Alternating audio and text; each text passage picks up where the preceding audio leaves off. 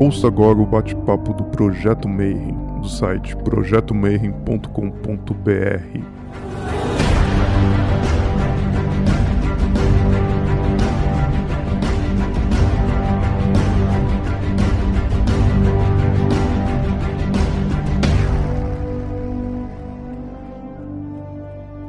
dia para você que é de bom dia, boa noite para você que é de boa noite e boa tarde para quem estiver assistindo isso aí depois no YouTube. Bom, como vocês sabem, a gente está gravando esse programa dia 30 do 6 ainda, né? Então a gente está debaixo do Covid e esse ano não vai ter simpósio de hermetismo, né? Então a gente decidiu chamar a galera que trabalha com a gente no Mayhem, que, que fez parte da, do Arcano Arcanorum, nossos pais de santo, a galera que estuda hermetismo e todo mundo que já tem aí muitos anos de estrada para conversar um pouquinho aí sobre vários assuntos ligados ao hermetismo. E hoje a gente vai falar sobre a Umbanda Sagrada, principalmente da figura do Rubens, que era um, o pai de santo que iniciou todo esse processo. E para falar sobre isso eu convidei o meu pai de santo, que vocês costumam falar comigo e ver um monte de coisa, mas eu também fiz o curso de magia do fogo, ele vai falar disso daí tudo. E o cara que me fez a iniciação dentro da banda sagrada, meu querido irmão de maçonaria,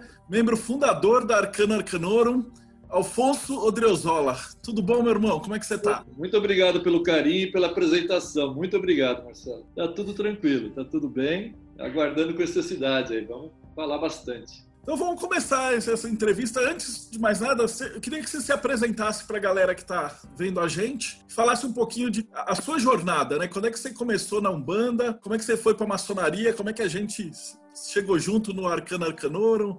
Essa pegada, e aí depois a gente vai para a Umbanda Sagrada. Eu não conhecia nada da Umbanda. Até os 30 anos de idade, eu era bem agnóstico. Né? Meu pai era artista plástico. Ele pintou 30 tantos anos no Brasil. Meu pai foi prêmio da Bienal de São Paulo. Minha mãe era poetisa. Minha mãe tinha vários livros publicados, né? Como poetisa, era professora e eu tinha um livro pensar. Meus pais, né? Nenhuma, nunca, eu nunca tinha entrado numa numa igreja na minha vida até os 30, 30 e tantos anos. Eu nunca tinha participado de nenhuma, nenhum ato religioso. Não que eu não acreditasse em Deus, né, nem meus pais, mas a gente nunca teve nenhum acesso, nunca tivemos nenhum interesse né, para o lado religioso.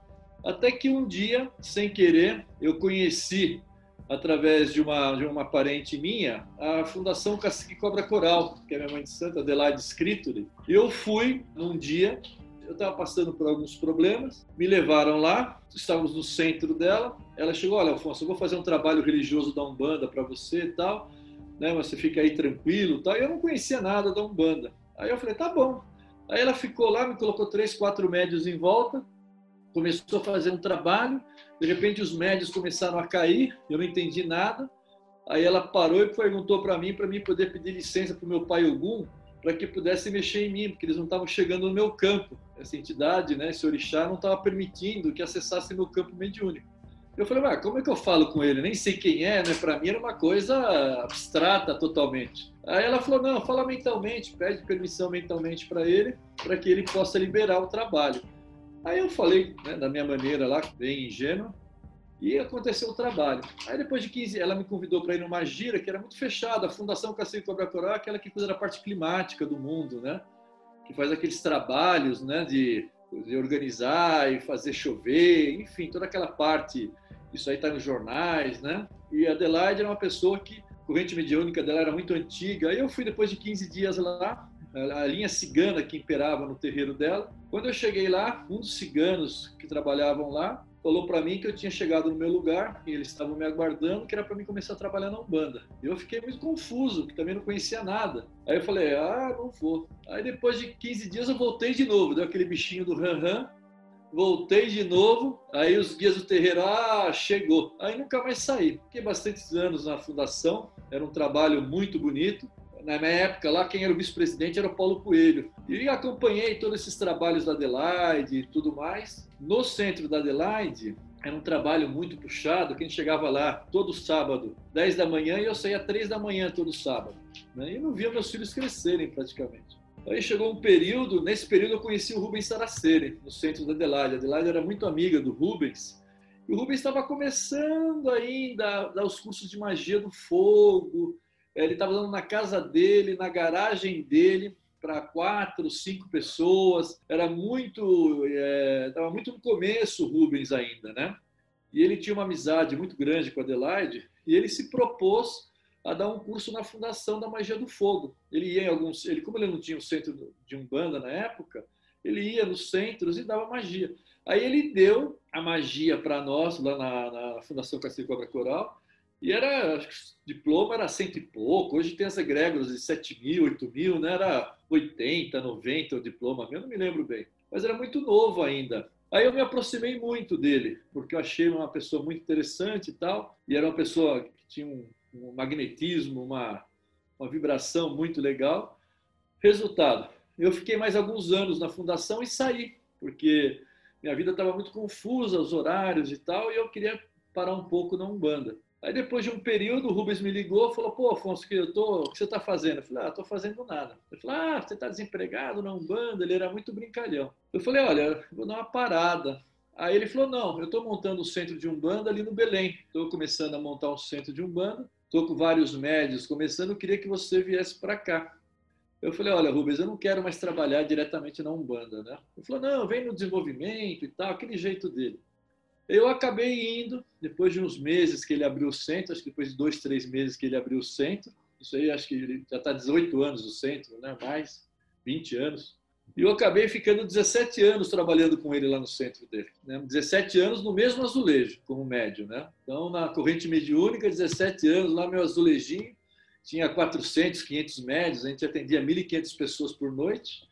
Aí depois ele começou as aulas de magia, Aí eu fiz as 32 magias com ele, né? Era todo domingo, das 10 ao meio-dia. Então eu acabava indo terça-feira para o desenvolvimento, quinta eu ia para a gira e domingo para os cursos de magia. Aí depois, quarta-feira, ele colocou teologia, o primeiro curso dele de Umbanda, logo no começo, isso há 17 anos atrás. Aí eu fiz teologia com ele e depois no futuro eu fiz o curso de sacerdote. Teologia era um ano e meio, depois sacerdócio. E acabei saindo do Rubens, depois de 17 anos, para abrir o espaço nosso. E um dos responsáveis, a pessoa que foi comigo para poder abrir isso, me incentivou, foi o Marcelo Deodébio, foi o Bruno Cobb. O Marcelo, que conhecia o espaço, que ele dava aula no espaço lá na, na Sofia, ele que dava aula lá. E eu não tinha interesse em abrir um centro, porque eu estava ali já no final, o Rubens muito tranquilo, eu tinha todo o meu espaço ali, não tinha nenhum problema. Mas aí é que acontece, né? Era uma coisa que, sem querer, foi até muito interessante e tal, porque eu gosto de astrologia, gosto de tudo, mapa astral tal. Um dia uma amiga minha chegou para mim e falou, em, nove... em outubro, falou, foi ler o meu, meu tarô e falou para mim, olha, em novembro você vai abrir um centro de Umbanda. Eu falei para ela, você tá louca? Eu falei, vou abrir um centro de Umbanda nada, você bebeu, eu tô tranquilo lá no Rubens, não, você vai abrir. Falei, ah, eu não tenho dinheiro, não vou abrir. Bom, você vai abrir em novembro. Nesse meio tempo, o Deodébio me levou para conhecer o espaço dele da Sofia, com o Hugo, né? Aí o Hugo perguntou o que, que eu fazia, eu falei que eu tinha estava na Umbanda, e eu estava pensando em abrir um centro de Umbanda, queria ver só o espaço. Aí o Deodébio me apresentou, aí o Hugo falou para mim que não queria alugar para Umbanda. Ah, não quero alugar, não conheço. Aí passou uns 10 dias, ele me ligou, falou para mim, olha, Afonso, vem me ensina, me vem falar da Umbanda, o que, que é Umbanda? Aí eu fui falar para ele que era Umbanda, aí ele pá, passou, passou mais um dia, ele me ligou e falou, olha, eu vou te alugar o espaço aqui, vou te alugar por mil reais. Eu falei, ah, tá bom. Aí me chamou, fomos conversar, aí ele falou, mil reais tá bom? Eu falei, ah, tá bom, mas só que eu não tenho dinheiro para pagar. Ele falou, por quê? Porque quando eu vou começar o centro, eu vou começar só com meus filhos, mais umas duas pessoas. E eu não tenho disponibilidade de dar mil reais para abrir o terreiro né? Eu não tenho nem imóvel. A única coisa que eu tenho é uma imagem de Oxalá, um charuto e uma imagem de Exu, e uma cachaça, não tinha mais nada. E o lugar estava cheio de sujeira, rato lá, tudo. Aí ele fez uma proposta, ele falou para mim assim, quanto tempo demora para você fazer um corpo mediúnico e começar a me pagar mil reais? Aí eu falei para o Hugo, vai demorar um ano mais ou menos para me poder fazer meu corpo. Ele falou, então, daqui um ano você me paga mil reais. E aí que eu abri o meu site.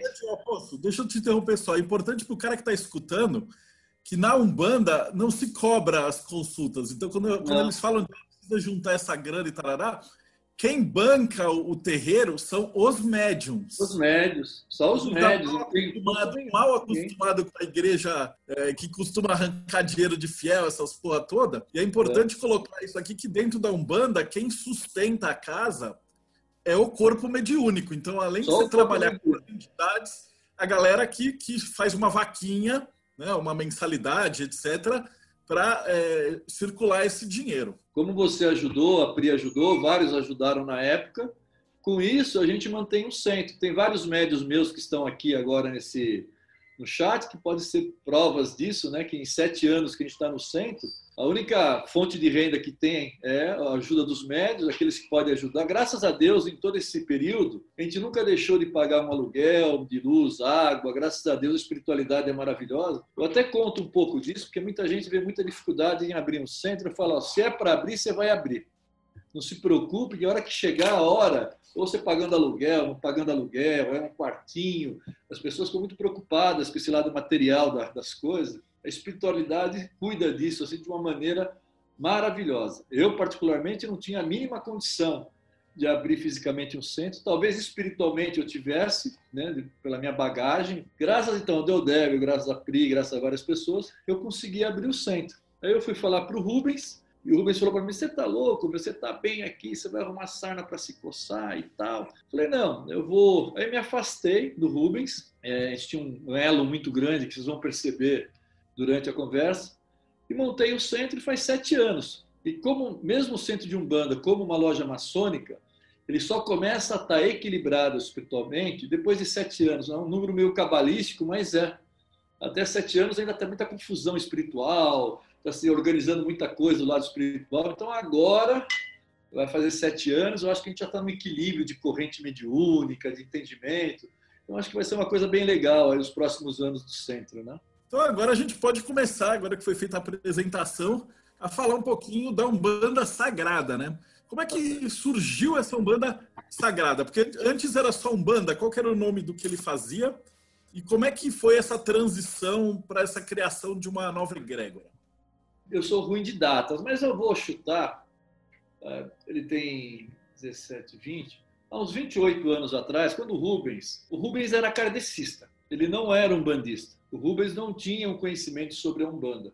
Quem era um bandista era a dona Alzira, que era a esposa dele. O Rubens, para poder ter um conhecimento maior da Umbanda, ele fez um curso de sacerdote com o pai Linhares, que é da Federação do Grande ABC, onde tem o santuário de Umbanda. Então, entre aspas, um pai de santo do Rubens foi o pai Linhares. Ele teve uma mãe de santo também, mas o pai Linhares foi aquele que deu um curso de sacerdócio para o Rubens e apresentou o Rubens à Umbanda que o Rubens não conhecia praticamente nada de Umbanda.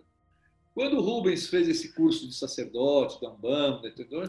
paralelamente ele tinha abrido um centro na garagem da casa dele, porque o Rubens ele tinha um açougue na, na frente da casa dele. O Rubens, a profissão dele sempre foi empresário ligado à área de carnes, de açougue, né? Chegou uma época que ele teve vários açougues, mas sempre foi dedicado a essa área. Então ele tinha do lado da casa dele um açougue que era dele, na garagem dele ele começou a abrir uma gira de umbanda com a família dele e alguns médios só. Na umbanda, quem eram os grandes líderes umbandistas na época, os pensadores, um deles era o Rivas Neto, não sei se vocês conhecem, que era um médico que criou a faculdade de umbanda e tudo mais, hoje não existe mais, mas era um grande pensador na época. Outro grande pensador também na época, que fazia parte do grupo do Rubens, era o Bubi, que é do tempo Guaraci, que é perto da Tapsirica, que na época também era um, é um grande pensador da Umbanda. Também tinha o, o Diamantino, que também era um dos é, grandes mestres da Umbanda, tinha um centro de Umbanda, todos eles já tinham.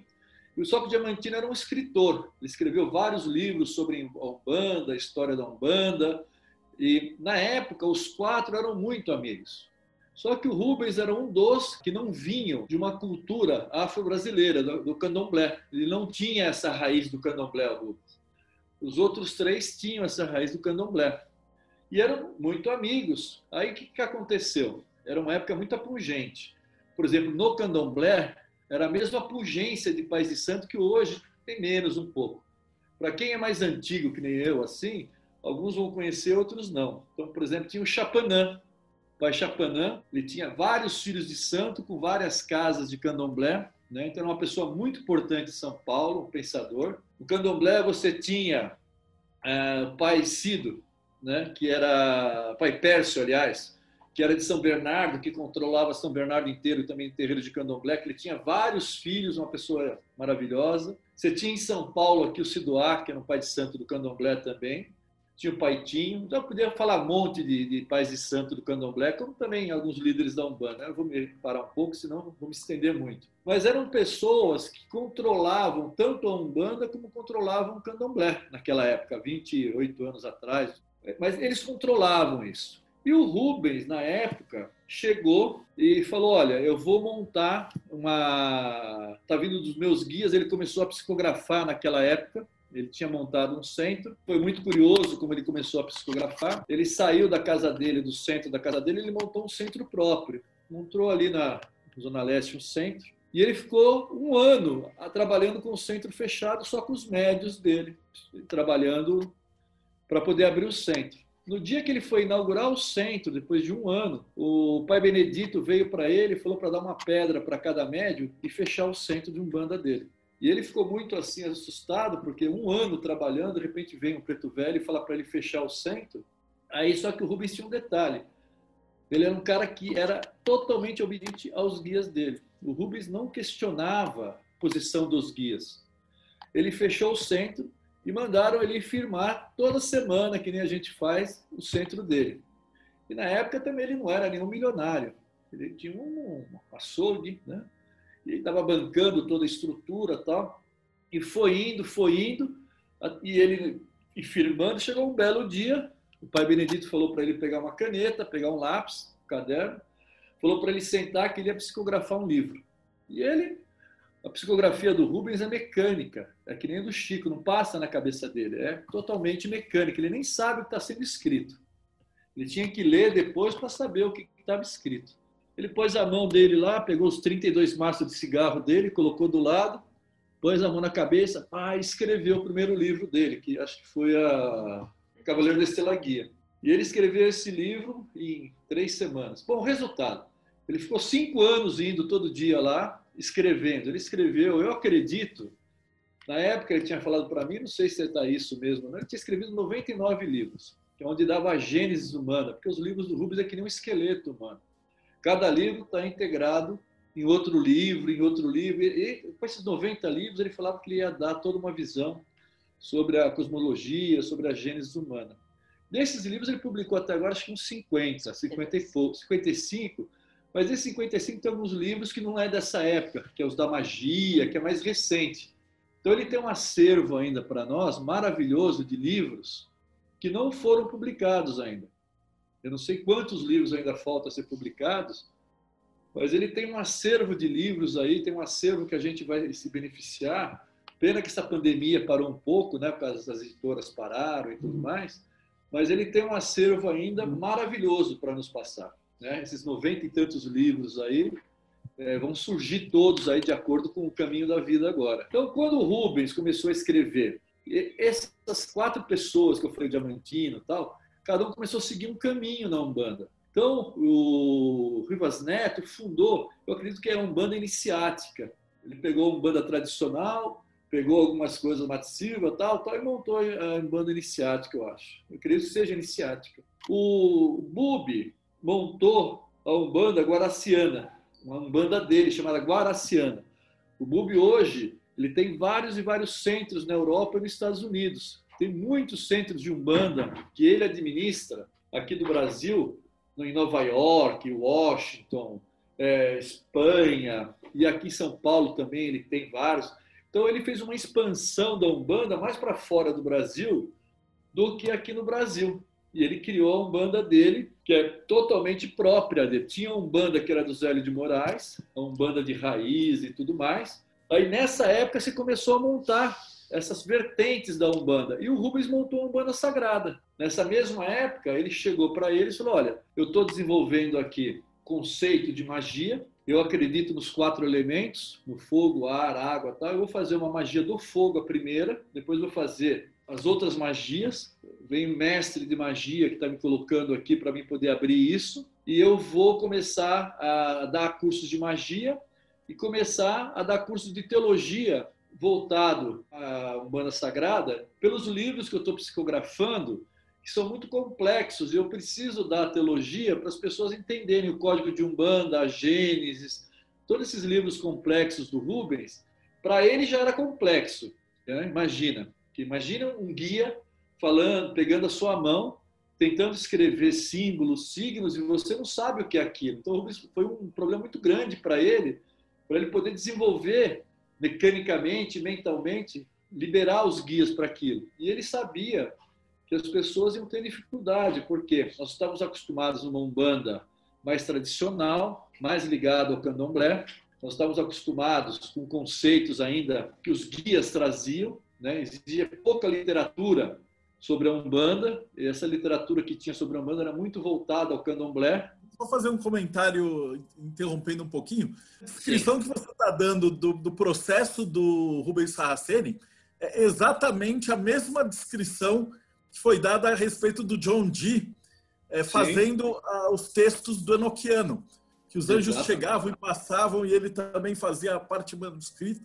E é muito engraçado, eu só estou pontuando para ver como esses sistemas que são aparentemente diferentes, na verdade é uma coisa só, né? É uma coisa é um processo só, Deodébio. Que nem o Chico Xavier, a mesma coisa, com uma outra linha de pensar, mas o processo mecânico e toda essa, essa canalização que tinha é a mesma coisa que ele. Não tinha, não tinha uma diferença muito grande. A não interferência é um processo muito complexo. A não interferência do médium na psicografia é muito complexo. Então, o Chico tinha, ele tinha, Rubens. Então, são processos muito complexos esses aí, né? Então, Aí o Rubens criou a Umbanda Sagrada. Quando ele criou, começou a criar os conceitos da Umbanda Sagrada, nesse período, ele ainda não tinha um centro de Umbanda. Ele tinha fechado, estava psicografando, ele não tinha. E começou a dar cursos em terreiro, começou a dar cursos e tudo mais. Ele tinha lançado a Gênesis, aí ele lançou o Código de Umbanda. Quando foi que ele lançou o Código de Umbanda, foi o primeiro grande problema que o Rubens teve na trajetória dele como médio e como pessoa. A Umbanda, ela é totalmente horizontal. Nós não temos, cada centro de Umbanda tem uma regência própria do Pai de Santo. É diferente de outras religiões, você tem um papa, você tem lá na igreja evangélica, você tem lá uma pessoa que administra várias igrejas.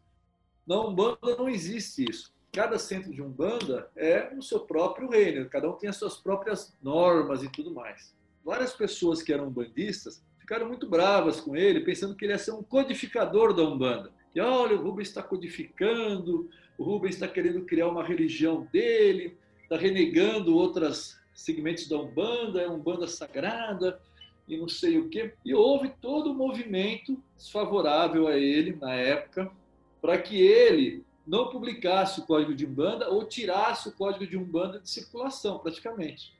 Aí houve uma pressão muito grande dos umbandistas né, nessa, nessa época, de vários segmentos da Umbanda e tudo mais. E ele resistiu a isso.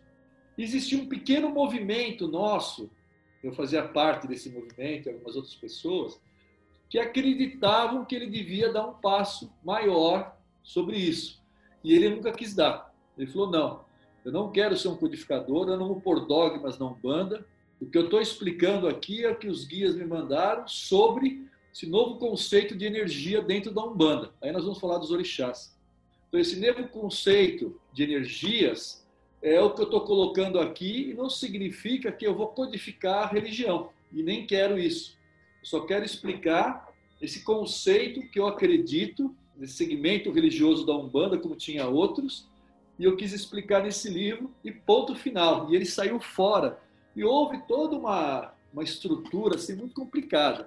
Quando foi lançado o livro, quando foi feito tudo isso, aí pegou também um outro lado das culturas afros. Tá? Quando ele colocou no livro, ele colocou os 14 tronos, ele colocou sete tronos principais, e o Rubens entendia que era tudo energia. Então ele entendia que era energia da fé, do amor, do conhecimento, da evolução, da geração, e colocou o nome de um orixá, humanizando essas energias. Então, Oxalá, a fé, e o que acontece? Em outras culturas afro-brasileiras, por exemplo, o Iá, e Yansan é a mesma figura, isso é uma derivação de, de Yansan, Oiá. Ele falou que não, ele colocou Oiá ao lado de, de Oxalá, no trono da fé. Oxalá é o expansor da fé, Oiá que retém a fé. Oiá, ele colocou também como se fosse uma atemporal. Ela é o presente, passado e futuro da fé. Ela trabalha nessas três linhas. Quando isso aconteceu, não foi de encontro às pessoas que tinham a questão da cultura afro-brasileira, que achavam que não, que isso era um sacrilégio. Aí o Rubens colocou Oxum e colocou Oxumaré como se fosse a contraponto de Oxum. E no candomblé e em outras culturas, é, Oxumaré tem seis meses homem, seis meses mulher, tem esse lado bem humano, né? E o Rubens acredita em energia. Então, a energia do amor, quando ele colocou o Xumaré, o contraponto, o Xum expande o amor, o Xumaré concentra o amor. E o Xumaré também, para nós, ele é atemporal. Ele é o presente, passado, futuro do amor. Então, a gente tem dois orixás atemporais, Oiá e o Xumaré, para nós. O amor, que é incondicional, que sem isso não se faz nada, e a fé, sem o motivo dela, você não realiza nada. Então, Rubens entendeu que esses dois é, orixás eram atemporais. Aí depois ele colocou Oxóssi e Obá, que não está dentro da, dessa cultura também. Colocou Xangô, e ele não tinha uma, uma divindade para Xangô, e ele colocou Egunitá, que é Kaliê, que era uma divindade indiana, né? Aí foi um. Trouxeram como traz para a Umbanda, né? Uma divindade indiana. Mas o Rubens, ele estava só mais na questão né, de fogo e ar, Xangô, ar, gritar fogo, e esse balanço de energias, e ele só acreditava muito nesse lado de energias. Mas aí foi uma briga danada, aí ficou uh, Ogum e Ansan, tudo bem, aí colocou Nanã Buruquê com Abaluaê, né, com parceiros da geração, também vários problemas, e Ansan e Omulu, perdão, Imanjá e Omulu. Então, essa característica, esses 14 orixás, é, confundiu todo mundo, porque ninguém na Umbanda, mesmo as Umbandas que foram feitas pelo Rivas Neto e tudo mais, não tinha esse conceito. Então ele foi totalmente inovador dentro desse conceito. O Rubens falava: é, eu tenho a energia da fé que vem de Olorum para todos nós. Eu cultuo essa energia, transformo ela na magia e eu tenho que humanizar essa energia, porque as pessoas precisam. Eu coloco o nome de Oxalá humanizando essa energia, para as pessoas poderem identificar essa energia. Porque senão fica muito abstrato isso. E quando você começa numa religião, você tem que ter muletas, você tem que entender, você tem que acender não sei o quê, você tem que fazer não sei o quê, você tem que ter nomes, você tem que não sei o quê e tal. Depois a gente vai aprendendo com o longo do tempo que isso tudo é muito relativo, né? Que você pode fazer tudo isso, ter um altar com uma vela só, uma pedra e acabou. Não precisa mais você tem procedimentos. No centro de um bando, eu sou obrigado a ter uma série de coisas para ter uma identidade visual e para as pessoas entenderem. Aí depois vão aprendendo que tem outras coisas por trás, né? Então, ele sofreu muito com isso. O Rubens tomou paulada de todo mundo, de tudo que você imagina. E esse cara, eu falo para você, o Rubão, ele era um cara que acreditava naquilo, porque se ele não acreditasse naquilo, ele estaria morto. Porque, olha, de tudo foi tentado feito contra ele por causa dessas ideias dele. E todo mundo era contra isso. E ele manteve isso. Foi um cara que tinha um brilho assim monstruoso. Ele acreditava nos guias, acreditava que os guias falavam para ele, acreditava que aquilo era é, o que ele é, teria que fazer. Tem pessoas que concordam com isso, eu respeito, pessoas que não concordavam com o Rubens, respeito também integralmente. Mas eu acompanhei muito de perto, eu vi essa luta toda dele e ele nunca desistiu. E ele nunca foi uma pessoa ofensiva. Se vocês pegarem qualquer relato do Rubens, ele sempre foi muito passivo dentro da vida dele. Ele foi sempre um lutador, mas muito passivo. Ele nunca bateu de frente com ninguém. Ele entendia que a pessoa tinha uma visão diferente, ele se afastava e pronto porque ele sabia que por trás dele tinha todo um exército espiritual que era muito complexo, né? Aí ele foi esse pedaço que foi muito complicado para ele, muito. Aí depois o Rubens decidiu fazer uma coisa que foi mais complicada ainda para ele. Né? Foi muito complicado também. Ele decidiu começar a dar curso de, de teologia sobre esses livros. Até aí, todo mundo quietinho, todo mundo bem, teologia tal, não teve problema nenhum. Quando ele falou que ia dar curso de sacerdote, todo mundo quis pegar ele de pau, porque falaram que sacerdote era uma coisa de coroa, que era sinais, que era não sei o quê. Mas ele deu o curso de sacerdote por um motivo, Rubens. Tinha 500 pessoas. Ele sabia que das 500, pouquíssimas iam abrir centro, mas ele sabia que aquelas 500 pessoas iam aprender muito mais sobre a Umbanda do que qualquer outro lugar, porque não tinha uma cultura da Umbanda. Antigamente, para mim ser um pai de santo da Umbanda, eu tinha que ir para o candomblé, fazer minha cabeça no candomblé, ficar recolhido no candomblé, fazer todas as minhas obrigações no candomblé, me formar é, depois de sete anos, né, no Babalaô, para depois voltar e montar um centro de Umbanda. Era isso que era feito no Brasil durante todo o tempo. E eu trazia para a Umbanda esse Umbandomblé, eu trazia todos os conceitos do Umbandomblé. E eu tinha que pagar para fazer tudo isso. Né? Então, os terreiros de candomblé, todos eles faziam isso, todos eles tinham essa característica. E o Rubens começou a ver que a gente não precisava mais ir para o candomblé para fazer a nossa coroa para ser um líder religioso da Umbanda. Ele falou: não, a Umbanda tem toda a estrutura para poder montar os seus próprios líderes religiosos. Quando ele falou isso, metade do mundo quis matar ele, porque estava envolvido muita coisa nisso naquela época. Muita coisa estava envolvida, financeira. Aí ele fez o curso de sacerdócio, deu sacerdócio dos 500 que ele fez o primeiro, o segundo, 10, 12 abriram centro. Depois muita gente aprendeu. Depois ele veio dando vários cursos de sacerdócio e eu fiz um deles. Eu fui um que abriu um centro. Nesse curso de sacerdócio a gente aprendia a fazer os amacis, fazer as oferendas, fazer todos os rituais de funerário, né, batizado, nascimento, tudo que o sacerdote demorava um ano e meio a dois anos esse curso de sacerdócio. Tudo que um sacerdócio precisa saber sobre a sua religião, o Rubens dava. A gente ia em todos os pontos da natureza, fazer oferenda para todos os orixás. A gente fazia macia para todos os orixás do centro dele. A gente estudava todos os orixás dentro da visão da Umbanda Sagrada. Então, ele preparou muito bem essas pessoas muito bem. E ele dava um suporte. Aí ele percebeu que ele precisava dar um suporte a mais ainda para essas pessoas que abriram o centro. Aí ele abriu, junto com a Sandra Santos, a OESP, que é uma associação umbandista, também é uma das primeiras. Hoje, se eu não me engano, eu sou diretor da OESP. A gente está em, em torno de 700 centros debaixo da gente hoje. São 700 centros que estão ligados a gente, que mais ou menos têm a mesma filosofia. Você vai num centro, que faz a abertura bem próximo da abertura do Rubens, próximo da minha. Existe uma identidade visual.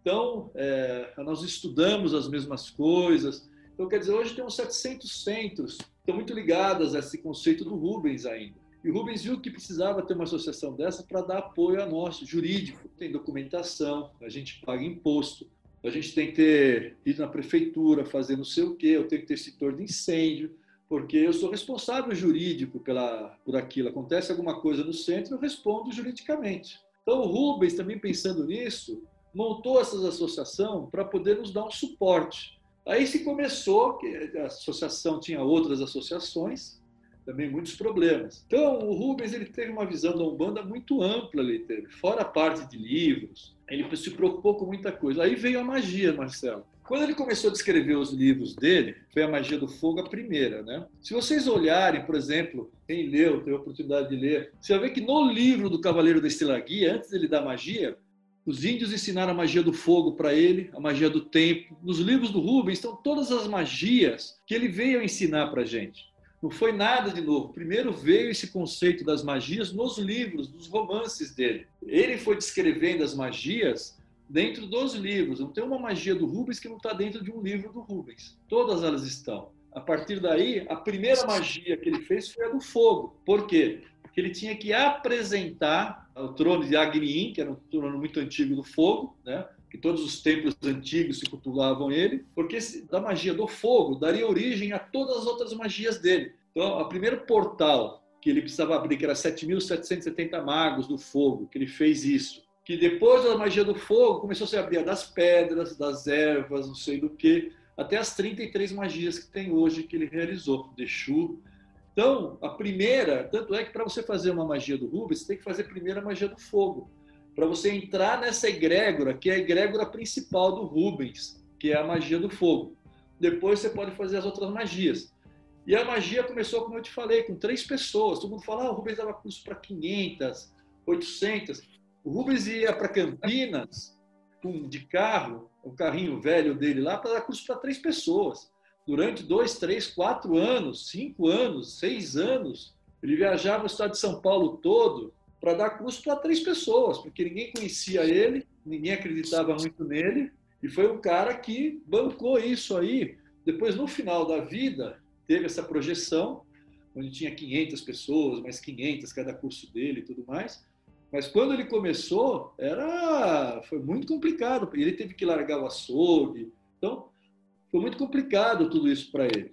Então, como eu volto a falar, é um cara que tem um brilho muito grande, que acreditou muito naquilo.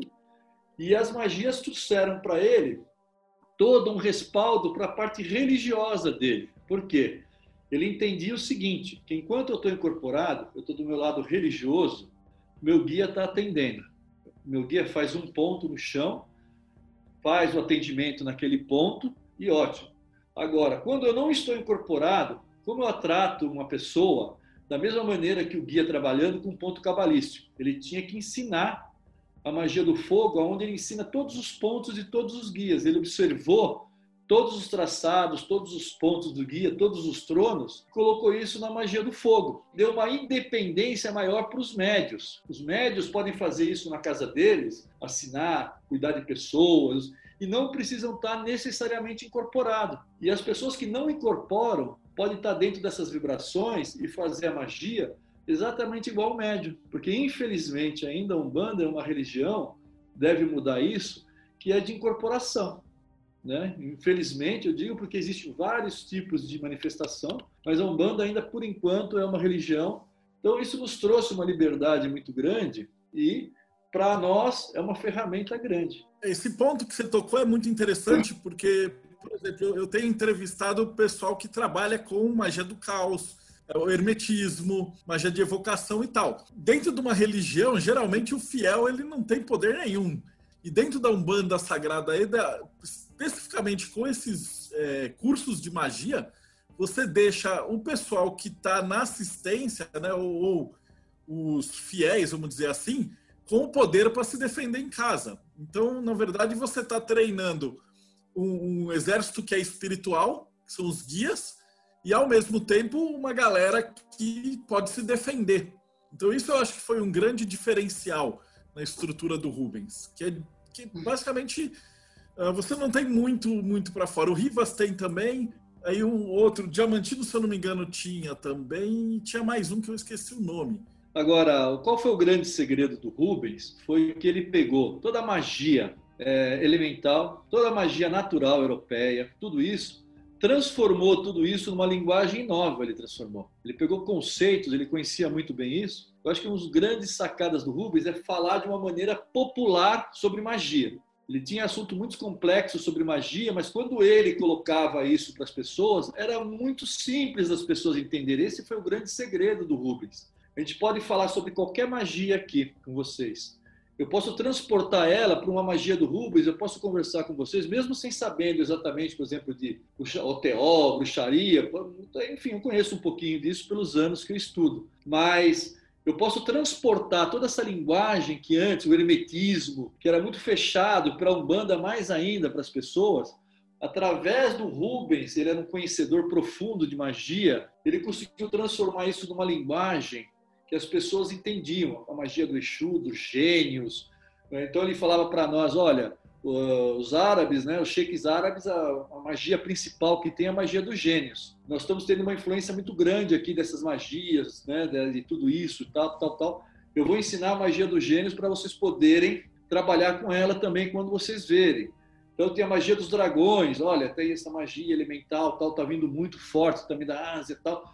Vamos fazer a magia dos dragões para vocês entenderem. Então, essas magias do Rubens, todas elas, estão vinculadas também ao que acontecia de magias dentro do mundo. Porque a gente muitas vezes não sabia. Ele criou a magia dos elementais. Por quê? Começou a chegar muitas pessoas no centro de Umbanda que a gente não tinha essa noção com chips. Chip, chip, turma fachetê, todas essas coisas aí que existem, tal, tal. Bom, muita gente chipada aí nessa, nessa brincadeira aí. E começou a aparecer no centro de Umbanda isso. Chip, chip, chip, chip. E nós víamos isso, não sabíamos como tirar do lado religioso, a gente não sabia como tirar isso.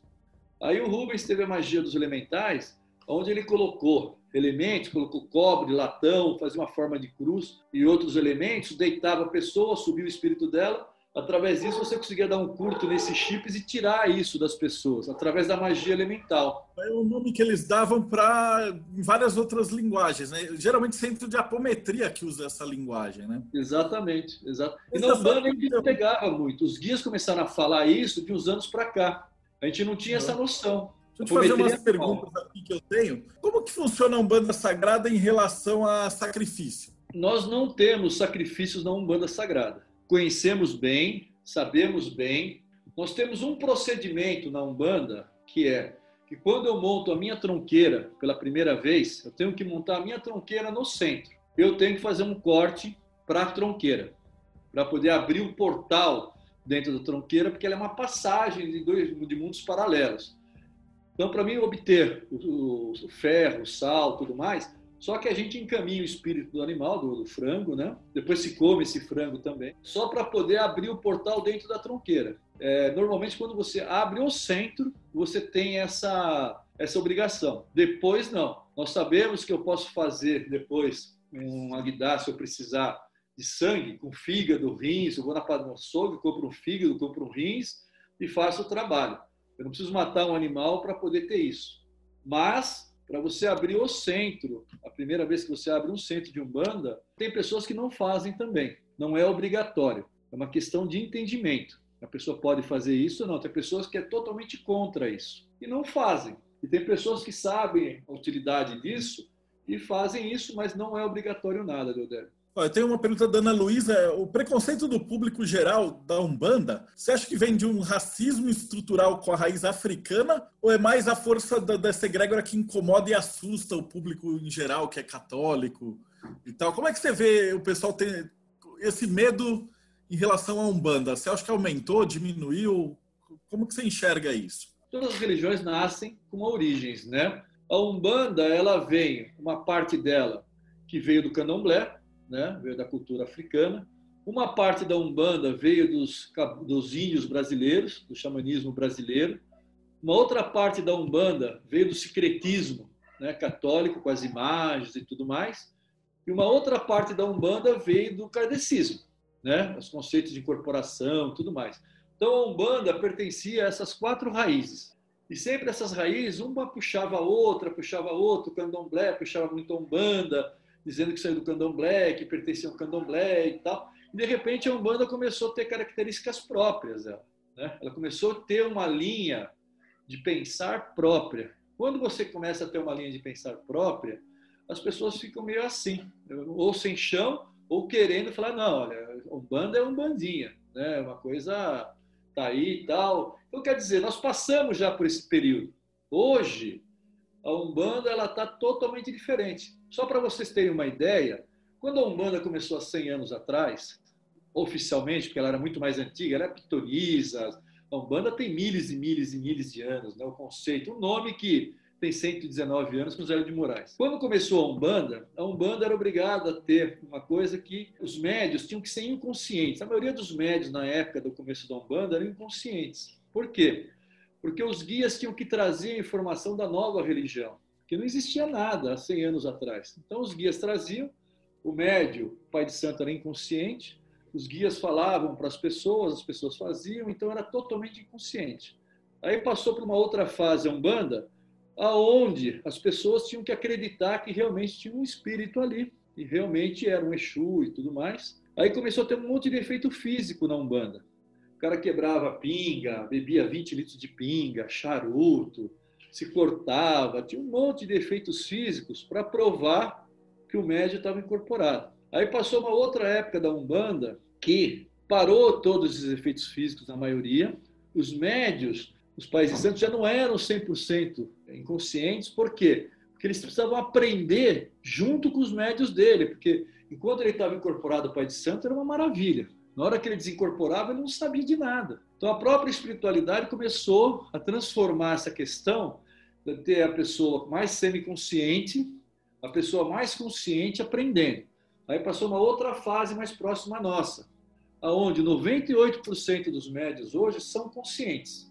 Não existe mais efeitos físicos na Umbanda. Hoje não existe mais nada disso, porque a gente não precisa provar mais nada para ninguém quem nós somos. Se a pessoa não está contente, não vá no centro de Umbanda. A pessoa vai lá já sabendo que aquilo é um real, sabendo que aquilo funciona assim. A gente não precisa mostrar mais nada. Hoje, de acordo com as leis, você tem que ter tanto um guia como um médium muito bem preparado, porque a gente responde pelo que ele fala. O guia responde e o médium também. Não existe mais isso de pôr a mão numa pessoa, pôr a mão numa mulher, ficar falando besteira. Hoje existe toda uma tratativa, um cuidado, um aprendizado para os médios, para os guias, porque não é todo guia que é Pai Benedito, que é Emmanuel, tem guia que é meia boca, começa agora, né? Está desempregado lá, pega um médio e vai embora. Então, você tem hoje toda uma tratativa num centro de Umbanda, aonde como você se coloca perante as pessoas, como o guia fala, como os cambones trabalham, enfim, todo um respeito que o leva à consciência de uma religião. Isso está trazendo para a Umbanda uma valorização e o entendimento das pessoas de seriedade, de respeito. Então, se eu falar para você que eu sofro preconceito hoje, que eu tenho isso, eu não tenho. Eu não tenho nada. Já tive problemas. As pessoas que têm centro comigo, que eu conheço, também não têm mais esses problemas. Quem fala que tem problemas, ah, sou discriminado, e, ah, ele tem que rever a maneira que ele está trabalhando no centro dele, que está provocando essa imagem. Porque hoje a gente não enxerga isso mais como um problema. A gente sabe que a religião chegou num pé de entendimento, e daqui para frente mais ainda, que não permite mais nem pensar nessas coisas retrógradas da vida, né? A Nívia está perguntando se essa associação que você falou do, dele está ligada com a Federação Nacional de Umbanda, do pai Ronaldo. Não, é totalmente independente. Tem várias, tem associações do Candomblé, da Umbanda, essa nossa é totalmente independente. Tanto é que a gente faz uma festa na praia, na festa de Emanjá, que o Rubens sempre gostou disso, que a gente leva 4 mil centros, 3 mil centros de Umbanda para lá. Vai 8 mil pessoas, 7 mil pessoas né, em janeiro, dezembro. É, vai praticamente todo mundo das associações. A gente faz uma festa no final da ano, que a gente leva praticamente todos os associados. É uma maneira de a gente se encontrar, uma maneira de a gente conversar. E, esse, e, essa associação é só voltada a essa filosofia da, da, do Rubens, da, da Umbanda Sagrada. Vou te perguntar, esse eu não sei se você vai, você vai saber responder. O Luiz Tenório ele pediu, ele falou, por que, que a lei da Pemba, do da Mata, é que é tão característica da linha do da Mata, é, é tão diferente da magia do fogo, do, do Saraceni? Olha, o, o que acontece? O da Mata ele fez estudos reais sobre todos os procedimentos dos guias, né? Ele era um observador. Então, ele, era um, ele relatava exatamente aquilo que acontecia no terreiro. O Rubens teve essa característica também de relatar, mas ele teve por trás dele toda uma intuição espiritual, pela psicografia e por esse lado que ele tinha muito aberto de contato com o lado espiritual, que o trouxe mais informações que não estavam tão visíveis a ele como estudioso. Por isso que existe tantas variáveis disso dentro desses dois conceitos. Eu estou com outra do Luiz Miranda também. Pergunta qual que é o grau de envolvimento do Rubens com o hermetismo? Que nos livros de doutrina e nos romances, né, Cavaleiro do Arco-Íris, Guardiões da Lei Divina, é muito marcante vários princípios herméticos. Inclusive, ele releu várias vezes o Caibalion para entender melhor algumas coisas dos livros do Rubens. Né? Mas ele perguntou se isso era uma coisa dos guias ou se o Rubens também era hermetista. O Rubens era um excelente hermetista. Tanto é que ele tem um livro, que vocês, não sei se vocês conhecem, ancestral místico que só fala sobre hermetismo, não fala de Umbanda. Ele não fala nesse livro ancestral místico sobre a Umbanda em nada. O grande prazer do Rubens era ir em Delfos, na Grécia, na gruta, que ele achava que ele tinha saído de lá, ele queria ficar dentro dessa gruta, que tem um buraco e tal. E o sonho da vida dele era esse. Ele só não concretizou porque ele nunca pegou um avião, porque ele fumava 20 maços de cigarro e não conseguia andar de avião porque não podia fumar mas o sonho dele era justamente a Grécia. E ele escreveu um livro sobre o ancestral místico dele, sobre todas essas hierarquias, que para ele foi o que deu fundamento à Umbanda. Ele fala que a Umbanda só existe do que da maneira que é, graças a toda essa cultura grega.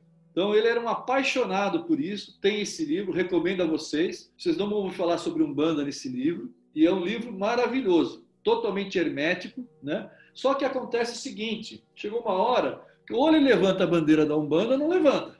Ah, eu sou hermetista, sou umbandista, sou druida, sou. Ele era um cara que veio para trazer uma informação. Né? Ele tinha um conhecimento vastíssimo sobre isso, acreditava nisso, sabia muito bem o que era isso. Ele parou, escreveu um livro só sobre hermetismo, só sobre hermetismo, muito bonito o livro, vocês têm que ler. E depois pegou a bandeira da Umbanda e foi embora né? que era, era a missão dele. Né? Outra pergunta bacana aqui do Luiz Tenório, ele fala assim, como é que se dá um equilíbrio entre manter as raízes, certa forma, a tradicionalidade, e ao mesmo tempo expandir o conhecimento de uma forma mais moderna? Eu acho que tudo é evolução. Né? Como eu falei para você da evolução da Umbanda, nos vários graus da Umbanda, da Umbanda do Zélio de Moraes, de bater palma e não sei o quê, tem um valor assim fantástico para todos. A Umbanda natural, só que hoje, você chega, por exemplo, no meu centro que eu, que eu dirijo, 99% das pessoas no meu centro ou são médicos, ou são advogados, ou são do seu... São pessoas assim que estudam, que nem o Deodébio, estudam muito, estudam, conhecem muito. E a Umbanda hoje tem que trazer resposta para essas pessoas. Porque se não trouxer a resposta, elas não ficam. Mudou não a Umbanda, mas mudou vocês todos que estão aqui. Né? Vocês não se contentam de dizer que é um mistério. Ah, o Pai de Santo fazer, você falar para o Pai de Santo, ah, mas como é que funciona isso? Ah, filho, isso é um mistério, não posso te falar. Porque nem ele sabia. Por isso que falava que era um mistério. Então, o que acontece? A Umbanda, o Rubens, teve que se modernizar. Teve que entrar esse lado de estudos. Teve que entrar esse lado mais mental para poder suprir hoje a necessidade que as pessoas têm de aprender, de ter respostas para isso. Tá certo? Então, eu acho que o grande segredo do Rubens é trazer essas respostas. Tão certas ou erradas, cada um tem que saber o que acha. O que é bom para mim não é bom para o outro. Mas aquele pessoa que tem bom senso, pelo menos estuda para poder ver as avaliações e entender toda a trajetória do Rubens Saraceno. Eu tenho um comentário aqui que às vezes você pode aprofundar um pouquinho mais que diz que, é, como ela, nos cursos de magia você não fica com essa egrégora tão africana, é, ele presenciou assim médiums que incorporavam templários, gladiadores, alquimistas, etc. Né? Então, fala um pouquinho sobre essa incorporação de entidades. Às vezes o cara se apresenta como índio, e aí no curso de magia o cara fala: Não, peraí, eu sou druida. É, não, mas é uma realidade. Por exemplo, nas linhas de trabalho da Umbanda, na linha dos pretos velhos, tem toda uma hierarquia espiritual que foi criada. Então, existe todo um estereótipo para você poder. Você está do outro lado lá, você está desempregado, quer pegar uma boquinha na linha de preto velho. Você é obrigado a entrar nas características como um preto velho se, se, se apresenta. Ele precisa entrar na energia dos pretos velhos, a energia mental é mudado daquela pessoa. Então, muitas vezes, é, eu tinha pretos velhos no centro do Rubens que eu conhecia, que eram druidas, que eram asiáticos, que eram brancos, que eram novos, se apresentava de uma maneira de preto velho, porque é a característica de uma linha de trabalho, de toda uma hierarquia espiritual. Então, mas ali você tem ali espíritos de todas as maneiras, não só o preto velho. Na magia a mesma coisa. O Rubens fez uma magia chamada Sete Cruzes, que tinha muito a ver ligada com os templários. Toda a simbologia das sete cruzes, que fazia o pentagrama, fazia isso, tal, tal tinha muitos símbolos templários dentro dessa magia. E como abria uma egrégora deles, com certeza eles viam, o mundo é todo dinâmico, está todo mundo aí. O que acontece na magia, que todas as magias antigas, que hoje não são praticadas, é que se perdeu a chave dessas magias, mas todas elas estão aí. Né? Não, não morreu nenhuma magia desde que o mundo é mundo. Todas essas energias continuam perenes perto da gente. A gente perdeu a chave de abrir isso, algumas ou algumas chaves que são muito mais complicadas. Mas a partir do momento que você abre essa chave, você abriu essa realidade. O Rubens, quando dava magia dessas, abria uma realidade, vinha druida, vinha, enfim, vinha cavaleiros, vinha dragões, vinha templários, vinha tudo, porque abriu essa, essas portas, abriu esse universo que é presente para nós. Né? Uma pergunta do Peterson, eu falo assim, é possível aplicar esses ensinamentos dos livros do Rubens e obter resultados ou você precisa passar pela iniciação específica? Uma reclamação que eu tenho visto muito, que o cara pega, compra o livro, ele abre e não entende absolutamente nada do que está lá, porque é. tem as letras é diferente, é tudo. Cada vez que ele dava o curso da magia do fogo, ele dava apostila. E o Rubens era muito relaxado, ele ia no Xerox, não tirava apostila, ele só dava apostila nos começos dos cursos do Rubens dele da Magia do Fogo. E o Rubens, puta, dava aquele calhamaço. Quando era 10 pessoas, tudo bem. Depois ficou 50, 100, mil, 2 mil, ele teve o conceito de criar um livro chamado Magia do Fogo. É o que estava nas apostilas dele. Ele criou, através da Madras, um livro. E as pessoas compram esse livro e ali tem algumas fórmulas ali de magia que não necessariamente precisam ser iniciados na magia. Então, as pessoas fazem algumas coisas que estão no livro, mas não era necessariamente que precisavam ser iniciados.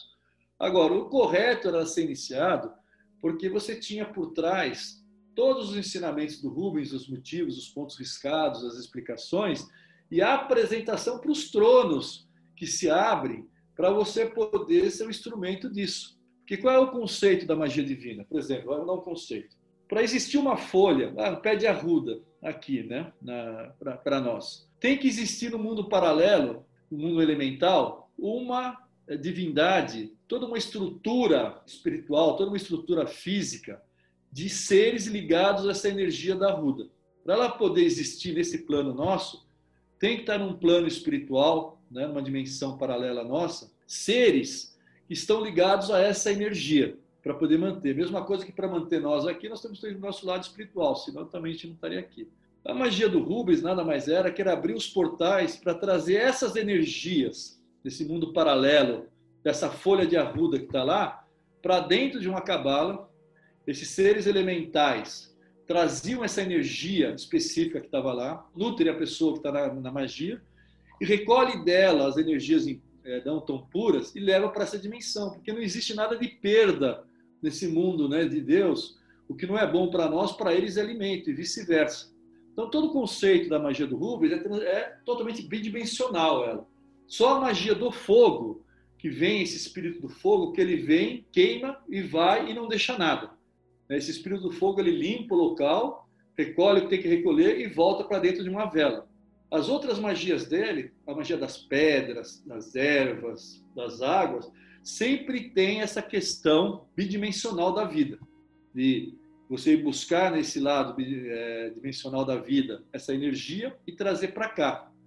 Então, para você ter essas portas, essas chaves que eu falo, teria que ser e tem que ser presencial. Tanto é que ele fez um colégio de magos, de iniciadores, onde várias pessoas continuam com a outorga que ele havia dado a dar essas magias para por isso não poder morrer. Ele sabia que o número mágico dele, para a magia não morrer nessa, nessa realidade nossa humana, teria que ter no mínimo 7.777 magos. Se ele conseguisse esse número, a magia do fogo nunca terminaria.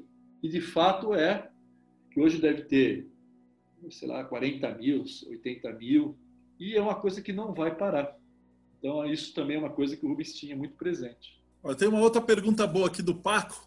Ele falou assim, da sua experiência como pai de santo, para eles que são leigos, se ele chega num terreiro que ele nunca viu na vida, que dicas que você pode dar para você identificar se aquele terreiro é sério? É muito difícil, como qualquer outra religião, você saber que está num lugar sério. Não só na Umbanda, mas em qualquer outra religião. Agora, eu falo sempre o seguinte para as pessoas. O primeiro, duvidem.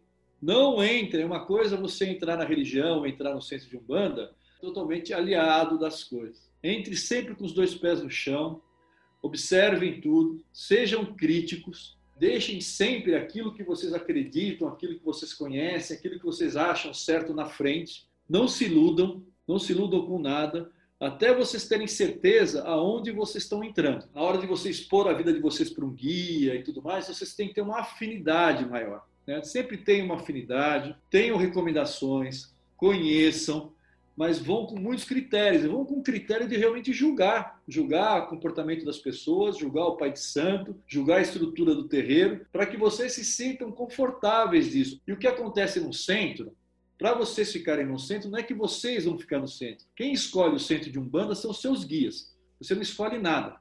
Muitas vezes você entra no centro maravilhoso, chique, e você não consegue ficar cinco minutos.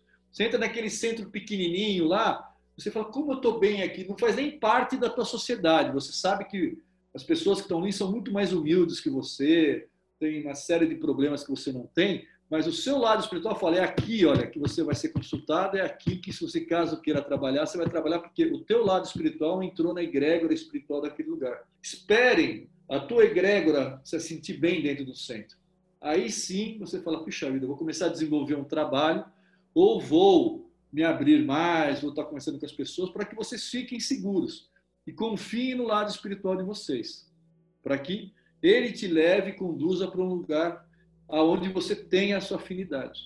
Ah, eu tenho uma pergunta que é mais pessoal, se não quiser responder, não precisa. Ele pergunta assim, das suas entidades, quem que primeiro falou com você? Como é que foi a tua, tua passagem para esse, esse mundo? Que entidades, das suas entidades inúmeras, né, que eu já conversei com várias delas, e é muito curioso porque cada uma tem uma característica diferente, fala com um vocabulário diferente, tem maneirismo diferente, se move de jeito diferente, né? São, são personalidades próprias, né?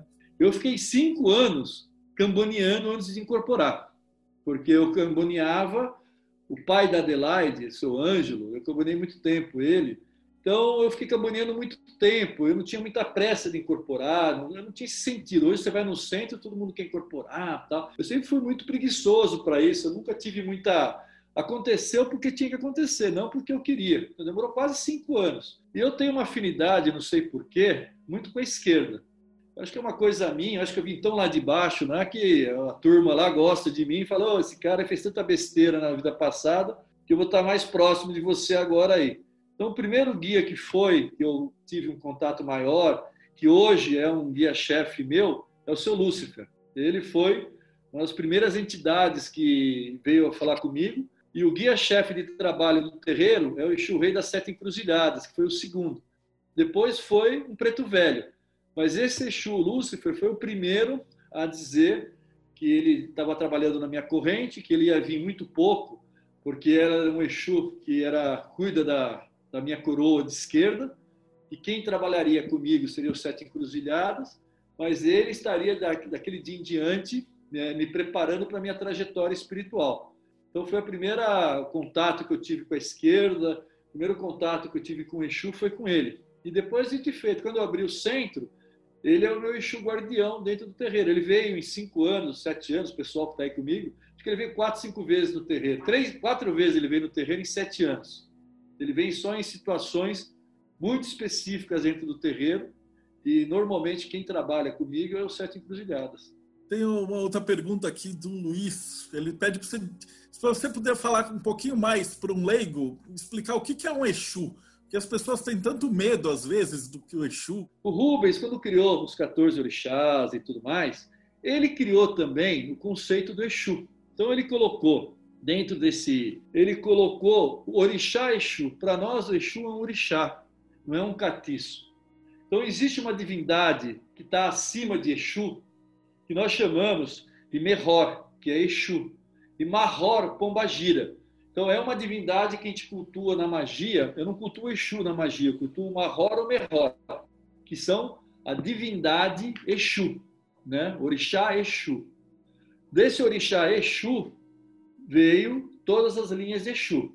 Exu sempre foi meio assim é, discriminado, tal. Por quê? Quando você fala de, de Oxóssi, você fala de caboclo. Oh, puxa, quando você falar de Exu, Exu é Exu mesmo. Né? Ninguém entra nesse conceito de Mahor, Merhor, de divindade. Então, Exu sempre ficou como se fosse ele mesmo, mas existem energias muito acima dele que controlam isso. Né? Bom, estou falando de Exu. Eu vou fazer aqui um paralelo para vocês entenderem. Se você está na sua casa, de repente tem uma greve de lixeiro. Ah, parou o lixo em São Paulo. Eu tenho um lixo na minha casa, eu vou acumulando, chega uma hora eu pego aqueles sacos de lixo, coloco na rua, vou colocando na rua, aquilo lá vai me dando mau cheiro, aquilo lá vai me dando barata, fica uma situação incontrolável, aquela energia na frente da minha casa. Quando passa o lixeiro, acaba a greve, você dá graças a Deus, você vê aquele barulho do lixeiro, recolhendo aquele lixo todo, você fala, puxa, estamos salvos, eu vou poder dormir, eu vou tirar essa energia da minha, do fim da minha casa, esses ratos, essas energias todas, porque os lixeiros voltaram. Você fica imensamente grato. Exu, desculpa, pai, é exatamente a mesma coisa.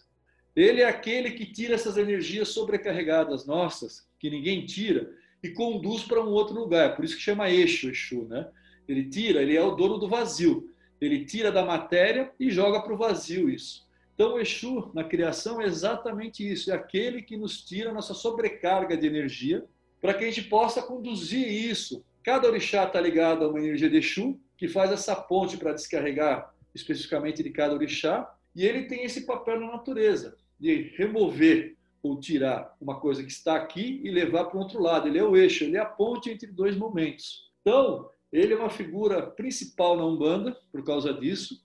Ele foi muito mal caracterizado, nariz e tal. Tanto é que na Umbanda não existe a cultura do diabo. Nós não temos o diabo na Umbanda cristão. Né? O Exu não é um diabo. Né? Eu falo Lúcifer, todo mundo, oh, mas é um marketing. Ele chegou para mim e falou: qual o nome mais chatinho que todo mundo vai ficar com medo? Ah, Lúcifer. Ah, então vou te chamar de Lúcifer. Ele podia chamar de é, Exu, não sei o quê, ou Bezebu. Para nós é exatamente a mesma coisa. A gente não tem essa, essa visão do, do Bezebu, de Lúcifer, de Demiurgo. Para nós é a mesma coisa que o Caveira, que o Tranca-Ruas, que não muda nada. Só o marketing, um pouco do nome, mas são Exu de trabalho, igual a qualquer outro Exu. Né? Então, o Exu tem essa característica. E a Umbanda, nós trabalhamos com eles de uma maneira muito positiva. Exu é a vitalidade. Vitalidade. Quando Exu estava na África, o símbolo dele era o falo. Né? Falo, pá, toda aquela coisa que faziam o falo, sacrifícios. Quando o Exu veio para o Brasil, a Igreja Católica e outros quiseram transformar num demônio. Aí, ah, pois chifrinho, e não é nada, são homens e mulheres lindíssimos e deram um tridente para o Exu, né? Falou, ah, você apareceu o diabo. O Exu deu graças a Deus. Falou, porra, na África eu era o falo. Aqui eu tenho um tridente que eu sou tripolar, eu tenho energia positiva, negativa e neutra. O Exu deu pulos de risada. Então, para Exu aqui no Brasil é a coisa mais maravilhosa que existe. Porque ele ficou neutro na essência, ele é ativado como neutro, eu ativo ele para um lado ou para o outro. Na África, não. Então, para Exu é uma maravilha. Então, a maneira que nós encaramos Exu é uma maneira assim como se fossem nossos pais. Eu tenho ele no terreiro assentado, os médios. Na minha casa, eu faço gira de pombagira com os médios homens, gira de Exu. Para nós é indiferente pombagira de Exu. Eu tenho gira só de pombagira. Eu, barbudo, tal, vou lá com a minha pombagira, eu tenho uma pombagira do Cruzeiro. Incorporo ela, me sinto maravilhosamente bem com a minha pombagira e não temos absolutamente nada. Então, Exu ele sempre foi muito mal colocado nisso, né? o medo, né? mas não tem nada de medo, ele é o mais humano dos humanos nossos, né? as pessoas mais parecidas conosco. Né? E é só uma questão da índole da pessoa, de como tratá-lo. Então, se a pessoa tem uma índole boa, você vai ter um Exu muito bom, você vai ter um Exu educado, trabalhador, de lei, está ajudando as pessoas. Se você é uma pessoa de má índole e tudo mais, como qualquer entidade da esquerda, em qualquer tipo de magia ou religião, você usa ele para o outro lado, né? E o, o Luiz Tenório está perguntando qual, qual é a visão do Rubens e da Umbanda Sagrada sobre os encantados, os seres ah. que não tiveram passagem humana. Então, para nós, o Herê é um encantado, né? o Xumirim é um encantado. Então, nós acreditamos piamente nessa realidade. Os, os Exumirins, para nós, são seres que é o nada, né? que é o vazio, aliás, e são seres encantados. Eles nunca encarnaram, como os Herês também não. Não existe na criação do lado espiritual crianças correndo, pulando. Você, quando morre como uma criança, desencarna, depois você é resgatado pelo seu corpo físico como um adulto, né? não existe esse conceito.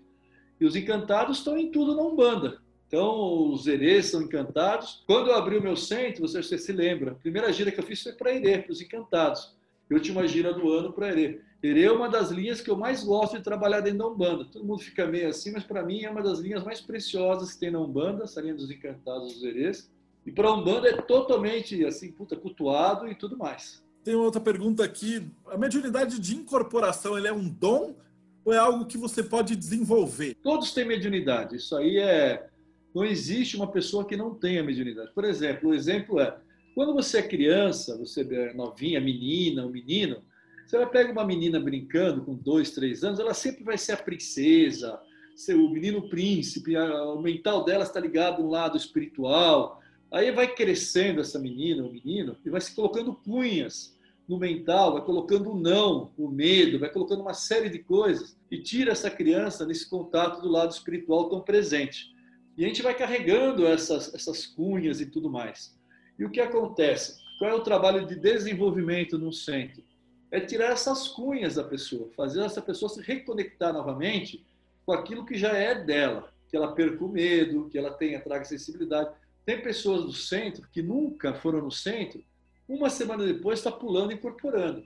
Já está no sangue da pessoa isso. Tem pessoas que nem eu que demora cinco anos. Então, nesse período, cada pessoa tem um tempo para poder desenvolver. Agora, todos desenvolvem.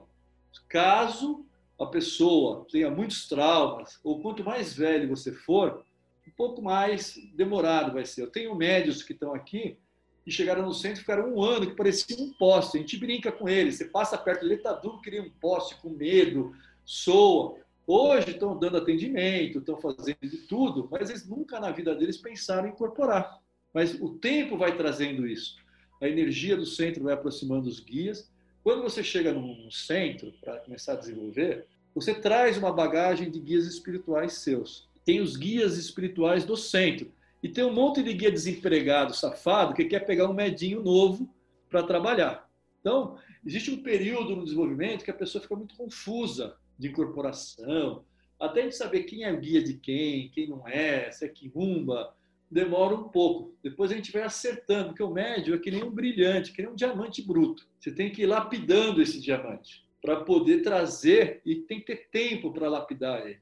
Né? Ele não pode ter. Quando você chega no centro de um bando, ah, pai, qual é meu pai de cabeça? Qual é minha mãe de cabeça? Puta, aquelas coisas, né? Até você tirar essa ansiosidade, a pessoa entender, mas todos nós, trabalhando, com certeza serão excelentes médios. Os melhores médios que eu tenho no centro era aquele que chegava no centro e falava que não acreditava em nada, que é ateu. E esse é o melhor médio de um banda, que é aquele que fala, chega na minha casa e fala, não acredito em nada, Alfonso, isso aqui é besteira, isso aqui não existe, não existe guia, não existe Exu, você é tudo palhaçada. Eu falo, oh, senta aí, cara, vamos sentar aí. Depois de um ano, o cara tá batendo a cabeça lá, pulando, que nem um saci pererê, e nunca mais sai do centro. Mas é aquele cara que ele tem que ver para crer e dá um puta médio no final. Eu adoro pegar cara que chega para mim e fala que não acredita em nada.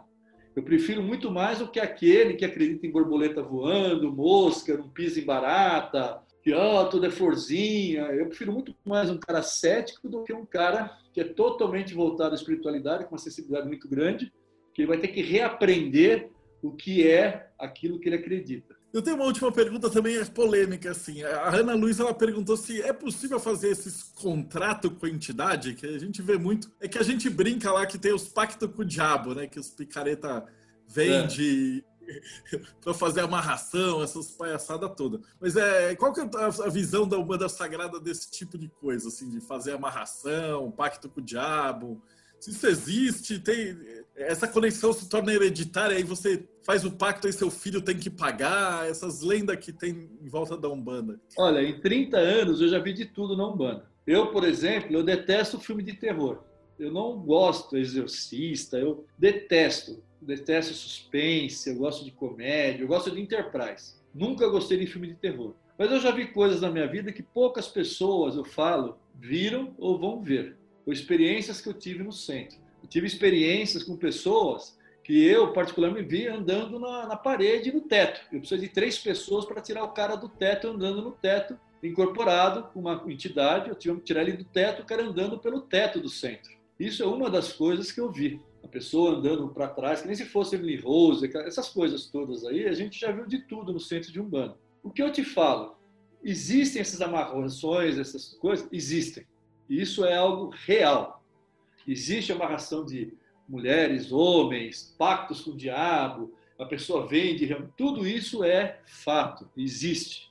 Só que é todo um comprometimento das pessoas muito complicado. Por exemplo, uma mulher pede para se amarrar com um cara aqui e tal já é uma tranqueira para pagar para fazer isso. Acontece isso. Quando desencarnar, que é uma coisa que não vai dar certo, primeira coisa que ela vai ver é essa aquela tranqueira na frente do outro lado que vai ter que aguentar do lado espiritual aquilo. Então, essas são práticas, quem sabe fazer, isso é real, existe, a gente quebra muito disso. Lá no centro, a gente tem vários e vários casos que já chegaram com pessoas que têm esse problema, pessoas que têm esses pactos, que fazem essas magias negras, que fazem esses horrores todos, que se aproximam de uma energia muito complicada e depois não conseguem sair dessa energia, porque você pensa que quando você domina, você está sendo dominado por isso. Não existe nenhum mago, nada, que tenha um domínio total sobre aquilo que está fazendo. Quanto mais a gente faça, você estava falando, por exemplo, de corte, né? Quanto mais eu cortar para um Exu, mais eu tenho que cortar para ele, porque sem o corte ele não faz nada. Eu fico dependente dele, eu sou obrigado a alimentar ele, né?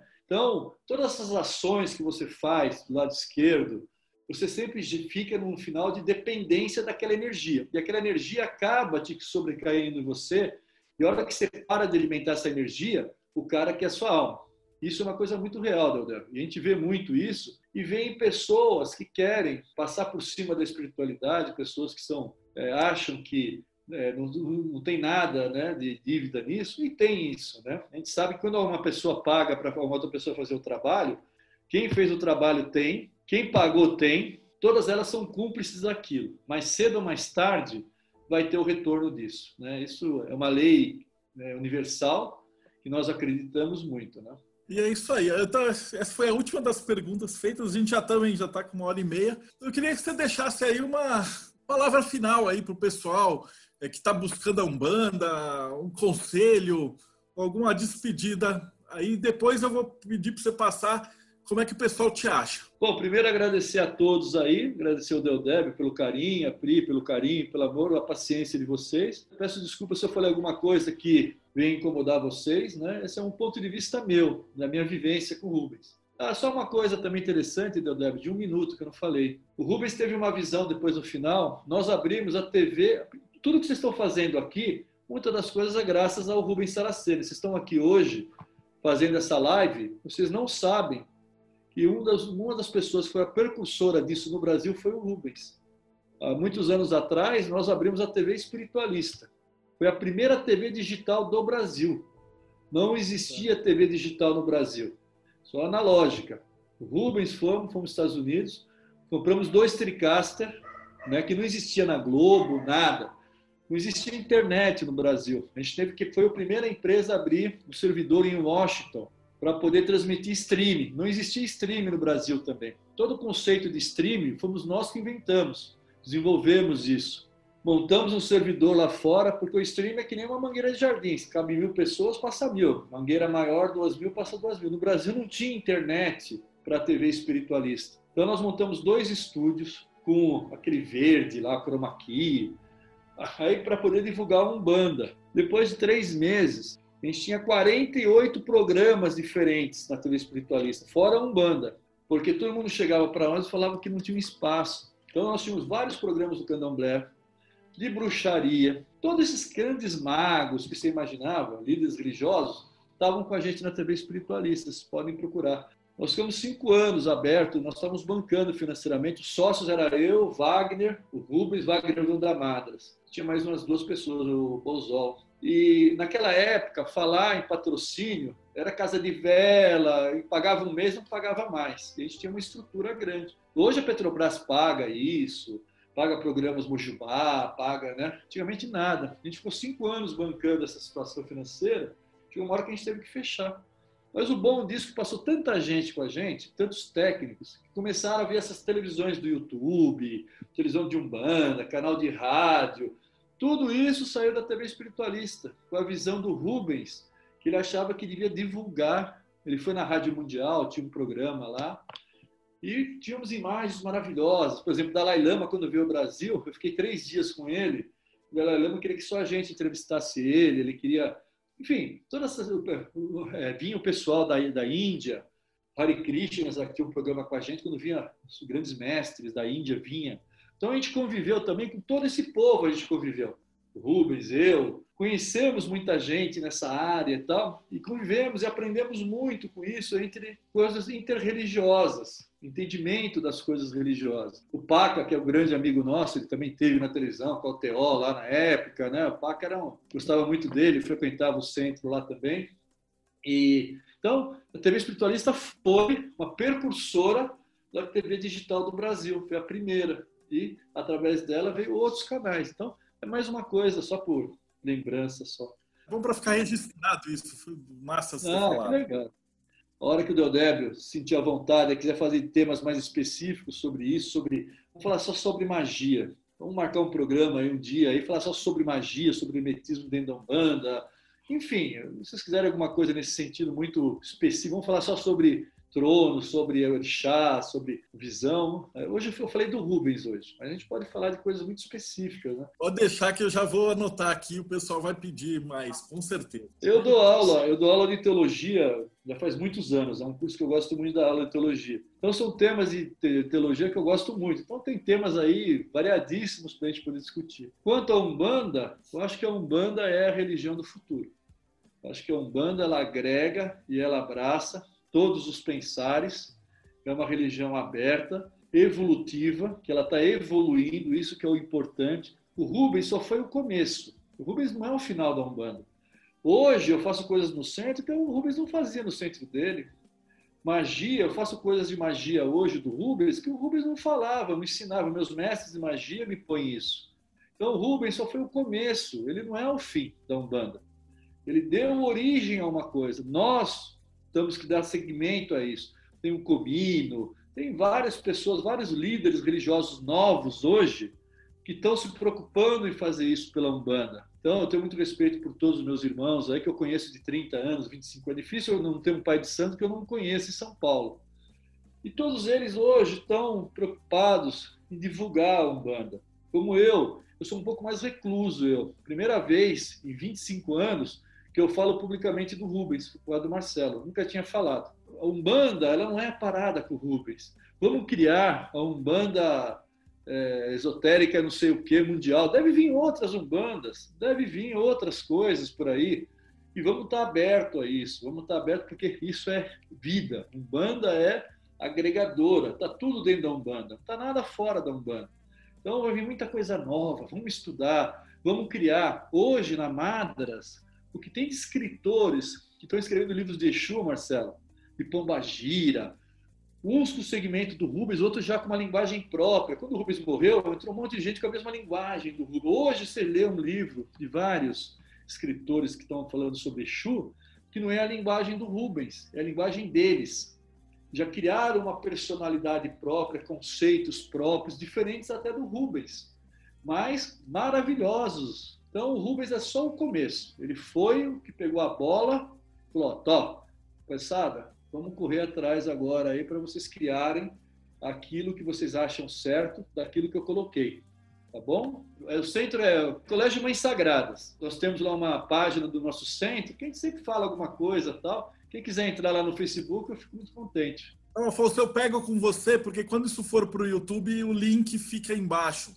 Aí tá a gente todos os, os, Então, você que está assistindo agora, depois em vídeo, é, todos os dados que, que o Afonso falou está escrito na descrição aqui do, do programa. Então, muito obrigado para vocês que Eu acompanharam.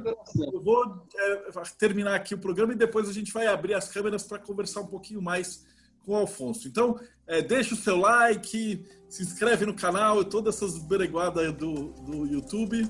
E até o próximo Bate-Papo Mayhem.